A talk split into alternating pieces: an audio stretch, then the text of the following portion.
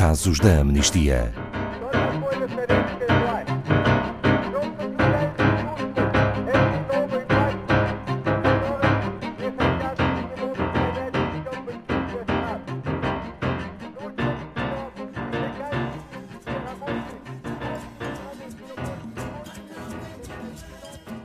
Para proteger o direito à vida, os governos em todo o mundo responderam à pandemia de Covid-19 impondo uma série de medidas que visavam impedir a propagação do vírus, nomeadamente restringindo a liberdade de circulação e os ajuntamentos de pessoas.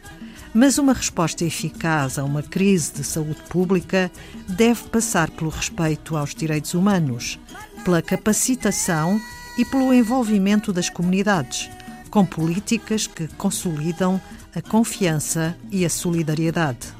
Contudo, não é isso que está a acontecer em Angola. Boa tarde, Pedro Neto, diretor da Amnistia Internacional Portugal. Pode apresentar-nos um breve contexto da situação em Angola, especialmente no que concerne ao combate à Covid-19? Boa tarde, Ana Paula. De facto, eh, com as mais recentes investigações que nós fizemos, em conjunto com a OMUNGA, que é uma ONG de direitos humanos angolana, verificámos que existiam graves violações de direitos humanos no âmbito do combate à pandemia em Angola. E verificámos isso com as forças de segurança, que têm a responsabilidade de implementar e de fazer respeitar as medidas de prevenção ao contágio. Em vez de fazer isso, elas mataram pelo menos sete pessoas entre os meses de maio e julho de 2020. E nós temos verificado que este ambiente de intimidação e de violência nas ruas de Angola está a crescer. Quem são estas vítimas, Pedro Neto? No caso destas sete pessoas, são todas rapazes. São jovens adultos, do sexo masculino, sendo que o mais novo tinha apenas 14 anos. Estas histórias são desoladoras. Por exemplo, um dos adolescentes foi morto com um tiro na cara, quando já estava ferido e deitado no chão. Outro foi morto quando a polícia disparou sobre um grupo de jovens num campo desportivo. Há até relatos que indicam que algumas mortes aconteceram simplesmente porque a vítima não estava a usar máscara. Acreditamos que este número ainda possa ser superior, mas este é o número de casos que nós temos conhecimento. E como tiveram acesso a essa informação? Nós conseguimos compilar os detalhes sobre as mortes destes jovens através de entrevistas com testemunhos, com amigos, com familiares das vítimas e fizemos estas entrevistas sempre cruzando informação para ver quando tudo bate certo e construindo assim as histórias que conseguimos através destes inúmeros testemunhos. Existe algum padrão nestas mortes ou algum motivo em particular que tenha despoltado estas ações ilegais por parte das forças de segurança? Existe o problema do uso excessivo, desproporcionado e desnecessário da força pela polícia. Ele encontra-se generalizado por todo o país e não é um fenómeno recente. A execução sumária de rapazes pelas forças de segurança em Angola é há muitos anos um assunto de debate na sociedade civil. A novidade nestes casos surge após as autoridades terem recorrido ao uso excessivo e ilegal da força para lidarem com situações de incumprimento das medidas de prevenção à Covid-19.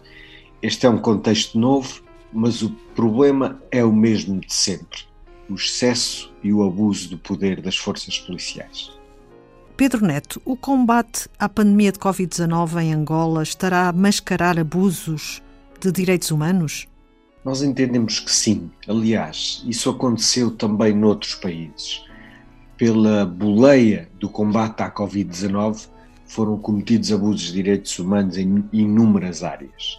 Em tempos de emergência, é crucial que as autoridades angolanas, neste caso, tenham especial atenção às pessoas mais vulneráveis, que não se esqueçam que o seu trabalho é proteger as pessoas, é proteger quem vive em pobreza, quem tem mais dificuldades em fazer o confinamento.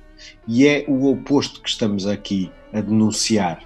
A Amnistia e a Omungua reconhecem os esforços do governo angolano para travar a propagação da Covid-19. É importante salientar que, mesmo em situação de emergência, as forças de segurança só podem recorrer ao uso da força quando ela é justificada, quando ela é necessária e é proporcional e a um fim legítimo.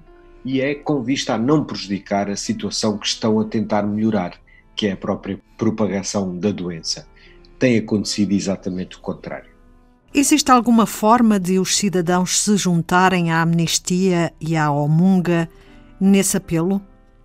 Sim, no nosso site, em amnistia.pt, temos uma petição que é dirigida ao presidente João Lourenço e apelamos a uma investigação imediata que seja rigorosa, independente e imparcial para que os responsáveis sejam apresentados à justiça.